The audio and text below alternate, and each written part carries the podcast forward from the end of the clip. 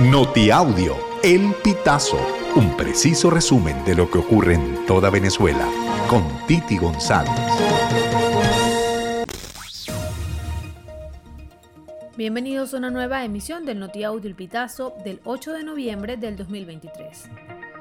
La toma de la cárcel de Trujillo se inició en horas de la noche del 7 de noviembre con la militarización de las zonas aledañas. Familiares comenzaron a llegar a las inmediaciones a espera de información. Sin embargo, al mediodía de el miércoles no recibían ningún dato sobre sus seres queridos ni el lugar de traslado.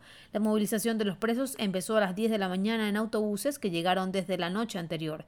En imágenes que obtuvo el pitazo se observan unidades de transporte apostadas en la puerta de la cárcel para el control de la salida. El Observatorio Venezolano de Prisiones reportó sobre el traslado de unos 500 presos y la preocupación de sus allegados. 14 venezolanos murieron en un incendio en el campamento Pirquenes de Coronel en Chile. De acuerdo con vecinos, las viviendas del lugar se encuentran en condiciones precarias y eso contribuyó a que las tres familias de migrantes no pudieran salvarse, según reseñó Bio Bio Chile. Los habitantes del campamento viven en condiciones precarias, en su mayoría sin servicio de electricidad o agua, y en varios casos las familias habitan hacinadas. Estamos propensos a que ocurra otra desgracia. Fue dificultoso para los bomberos llegar al lugar. Ahora estamos esperando que nos arreglen en las calles por último, porque no podemos vivir en estas condiciones, dijo un vecino del campamento al medio digital chileno.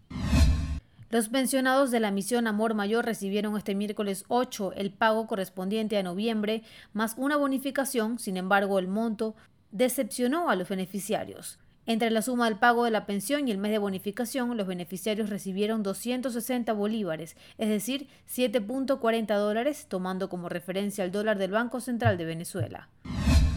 El miembro Ausente de la Junta Reestructuradora de la Cruz Roja Venezolana, Rubén Limardo visitó el martes 7 de noviembre la institución. La visita ocurre tres meses después de que este fue intervenido por el gobierno de Nicolás Maduro. El esgrimista Rubén Limardo, de 38 años, es uno de los siete integrantes de la Junta Interventora de la Cruz Roja Venezolana. El campeón olímpico venezolano es miembro ausente de esta junta porque reside fuera del país y está enfocado en su preparación para participar en las Olimpiadas de París 2024. Una familia maravina de cinco integrantes requirió en octubre 15 dólares o 527 bolívares diarios para comer, según un estudio publicado el miércoles 8 de noviembre por la Cámara de Comercio de Maracaibo. El gremio empresarial estimó que el precio de la canasta alimentaria en la capital del estado Zulia se ubicó en octubre en 450 dólares y registró un incremento de 2% con respecto a septiembre.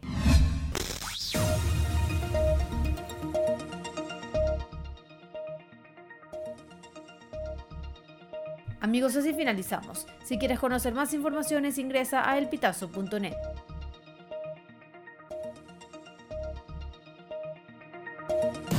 Estas informaciones puedes ampliarlas en nuestra página web, elpitazo.net.